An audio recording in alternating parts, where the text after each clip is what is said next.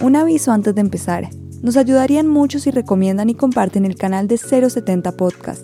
Lo pueden encontrar en Spotify, Apple Podcast, Google Podcast y demás plataformas que usen. Cada semana vamos a publicar un playlist en Spotify con nuestros nuevos episodios recomendados en el canal de 070 Podcast.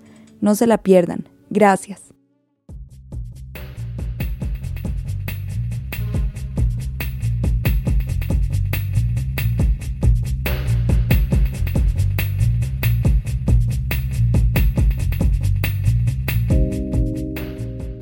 En estos días estuve pensando en qué periodismo quería hacer en podcast, un formato que escucho constantemente. Me cuesta pensar en este nuevo periodismo hecho en casa, por teléfono, WhatsApp y ahora Zoom. ¿Por qué? Porque soy una periodista clásica. Mi trabajo está en la calle, busco, miro y sobre todo escucho. Estoy acostumbrada a tocar puertas, llamar, esperar horas para que alguien me atienda.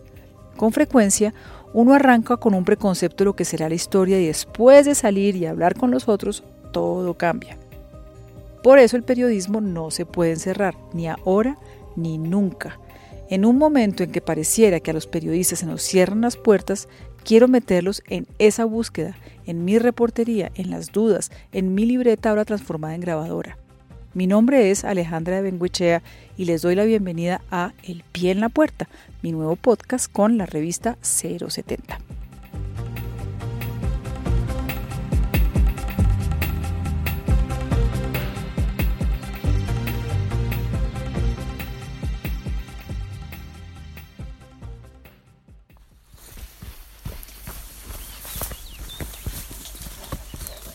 Caminar es una de las actividades limitadas en esta etapa de confinamiento por coronavirus. Antes de encerrarme solía caminar 45 minutos diarios, ahora camino 20. Y está siendo difícil para mí, Alejandra de Benguechea, una periodista que vive en el campo. ¿Por qué?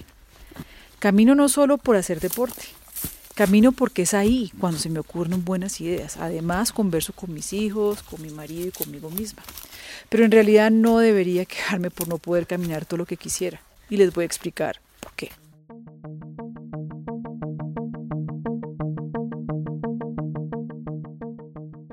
Debido a la cuarentena, gran parte de los 1,8 millones de migrantes venezolanos que viven en Colombia han perdido sus trabajos. Muchos han sido expulsados de sus arriendos y ahora miles están regresando a Venezuela a pie.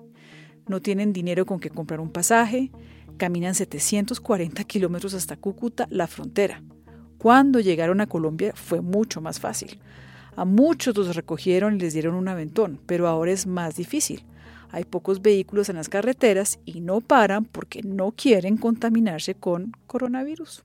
La situación de estas personas que se van caminando es absolutamente dramática. Quien habla es Deison Padrón. Él trabaja con Gran Acuerdo Venezuela, una ONG que ayuda a los migrantes con medicinas y alimentos. Tengo reportes de ciudades como Tunja, una de las ciudades más frías a nivel de la cordillera, en donde en una sola noche tuve 215 migrantes apostados en las plazas y en las avenidas de esta ciudad y nuestras organizaciones allá salieron a brindarles un chocolate caliente en la noche y algo para comer se hizo contacto con la autoridad local de la ciudad y no hubo respuesta alguna. Dayson dice que algunos caminantes van con fiebre, tienen síntomas que pueden ser COVID-19. ¿Cómo sobreviven? ¿En dónde están? A Jordelis García la encontré en la autopista norte de Bogotá frente al supermercado Éxito de la 170.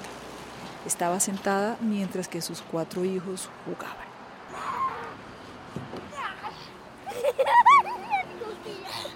Jordelis había llegado a Colombia cinco meses atrás cuando su marido le mandó dinero y se la trajo. Ahora se devuelve. Bueno, mi esposo trabajaba de visitacista, pero después de la cuarentena ya no pudo trabajar más. O sea, ¿y los llegaron un día y los tocaron? ¿Cómo fue? No, nos pidieron de salud. Pedí acompañarlos. El marido de Jordelis era el encargado de llevar las maletas, las bolsas, empujaba un frágil carrito de metal. Fue entonces cuando escuché esto. Una de las ruedas de plástico del carrito estaba rota. Avanzar una cuadra tomaba media hora. ¿Cómo pretende uno llegar así hasta Venezuela? Ven, ya va. Mientras caminábamos nos cruzamos con otros dos venezolanos, eran Josme Rodríguez y Ever Belandia. Acababan de perder sus trabajos y estaban viendo si era mejor irse o quedarse. Estamos averiguando a ver cómo hacemos para, para poder irnos, pero tranquilamente. Seguimos agilizando, pues, a ver, para no ir, para que no nos pase lo mismo en el sentido de que caminar, no es lo que no queremos, porque también tenemos familia. Si logran llegar a Venezuela, la situación es aún más dura que en Colombia. Primero tendrán que aguantar una cuarentena de dos semanas en la frontera. Luego tendrán que lidiar con la hiperinflación, el desempleo masivo, la escasez de comida, de combustible, de medicamentos. ¿Por qué se van de Guatemala a Guatepeor? Que la diferencia es que ya nadie nos va a decir nada de salir porque ya por lo menos tenemos nuestro hogar. Por lo menos él y yo tenemos nuestra casa. Pues él tiene su casa allí en el Táchira, yo tengo mi casa en Valencia. Y ya no vamos a tener problemas que nos van a correr o nos van a cortar el servicio. Es el, por eso es que nos vamos yendo por eso. Pues. O, como dicen otros, Nosotros somos inmortales. Claro. Un, un colombiano no se va a ir a pie desde Venezuela hasta que hasta Colombia, no, aguanta eso. No nos mató el malandro que tenemos allí, no va a matar el virus. Sobrevivimos a Maduro, sobrevivimos a todo lo que se ve.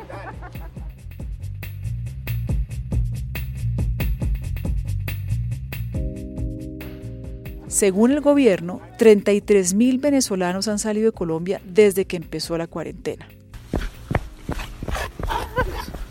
Vuelvo a mi casa y lo primero que hago es salir a pasear con mis perras. Siempre he dicho que el periodismo lo aterriza uno en el asfalto. No me vuelvo a quejar. Ahora esos 20 minutos caminando por placer me parecen un regalo.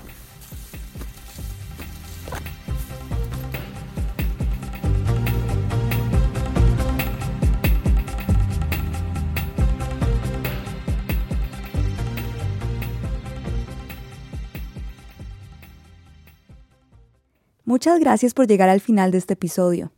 Si te gustó lo que escuchaste, nos ayudarías muchísimo compartiendo este episodio y el canal de 070 Podcast. Lo puedes encontrar en Spotify, Apple Podcast, Google Podcast y demás plataformas que usen. Te esperamos en un próximo episodio.